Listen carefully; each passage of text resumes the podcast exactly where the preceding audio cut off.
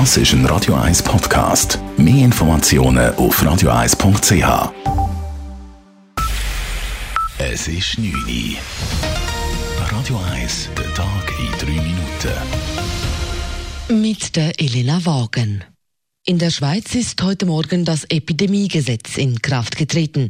Dies gab Gesundheitsminister Alain Berset vor den Medien bekannt. Der Schutz der Bevölkerung hat für den Bundesrat oberste Priorität. Und deswegen haben wir heute entschieden, dass äh, die Situation in der Schweiz ist als besondere Lage äh, einzustufen, äh, gemäß Epidemiengesetz, Artikel 6. Und haben wir auch entschieden, dass Großveranstaltungen mit mehr als 1000 Personen sind zu äh, verbieten. Und diese Verordnung ist in Kraft seit heute Morgen 10 Uhr. Dieses Veranstaltungsverbot trifft um diese Jahreszeit verschiedenste Fasnachtsveranstaltungen. Diverse Umzüge wie auch Großevents wie die Basler Fasnacht mussten abgesagt werden. Zudem können auch diverse Messen wegen des Coronavirus nicht stattfinden, so zum Beispiel die Voga in Zürich oder der Genfer Autosalon. Betroffen vom Veranstaltungsverbot sind auch Sportveranstaltungen. Alle Hockeyspiele der National League finden bis auf weiteres ohne Zuschauer statt, also als sogenannte Geisterspiele. Auch im Fußball wurde reagiert. Die Spiele der Super League und der Challenge League in den nächsten Tagen und die Viertelfinals des Schweizer Cups wurden auf unbekannte Daten verschoben.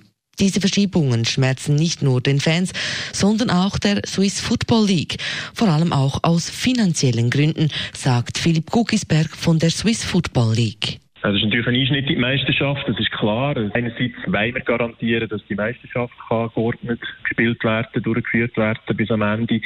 Da das Ende nicht absehbar ist, müssen wir halt damit rechnen, dass irgendein Spiel ohne Zuschauer ins Auge gefasst werden. Und dort wird es natürlich für die Clubs zu einem wirtschaftlichen Problem. Verboten sind auch sämtliche große Konzerte und Events in den nächsten Wochen.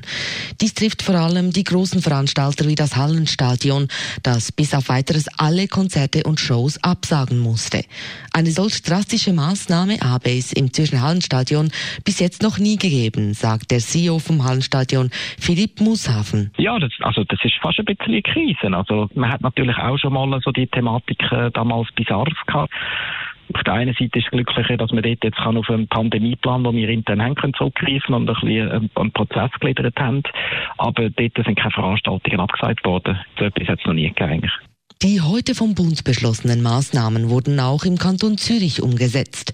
Die Sicherheitsdirektion hat zum Beispiel eine Hotline für nichtmedizinische Fragen eingerichtet.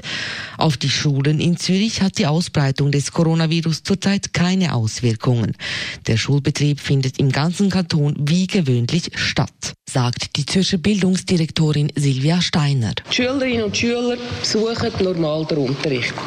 Es gibt keine Vorschriften für Rückreisende aus dem Ausland. Gesunde Kinder, die sich in den letzten Tagen im Ausland aufgehalten haben, dürfen in den Kindergarten oder in die Schule. Kinder seien laut dem Zürcher Kantonsarzt zudem beim Coronavirus kaum von einem schwerwiegenden Krankheitsverlauf betroffen. Radio 1 Wetter. In der Nacht bleibt es bewölkt und es gibt immer wieder ein bisschen Regen und so wechselhaft starten wir auch ins Wochenende. Morgen abwechselnd Sonne und Wolken, dafür an den meisten Orten trocken. Mit den Temperaturen geht es ein bisschen bergauf. Morgen haben wir 1 Grad am Morgen und am Nachmittag gibt es dann bis zu milden 13 Grad. Das war der Tag in 3 Minuten. P. Weber's Friday Night Clubbing Show. Das ist ein Radio 1 Podcast. Mehr Informationen auf radio1.ch.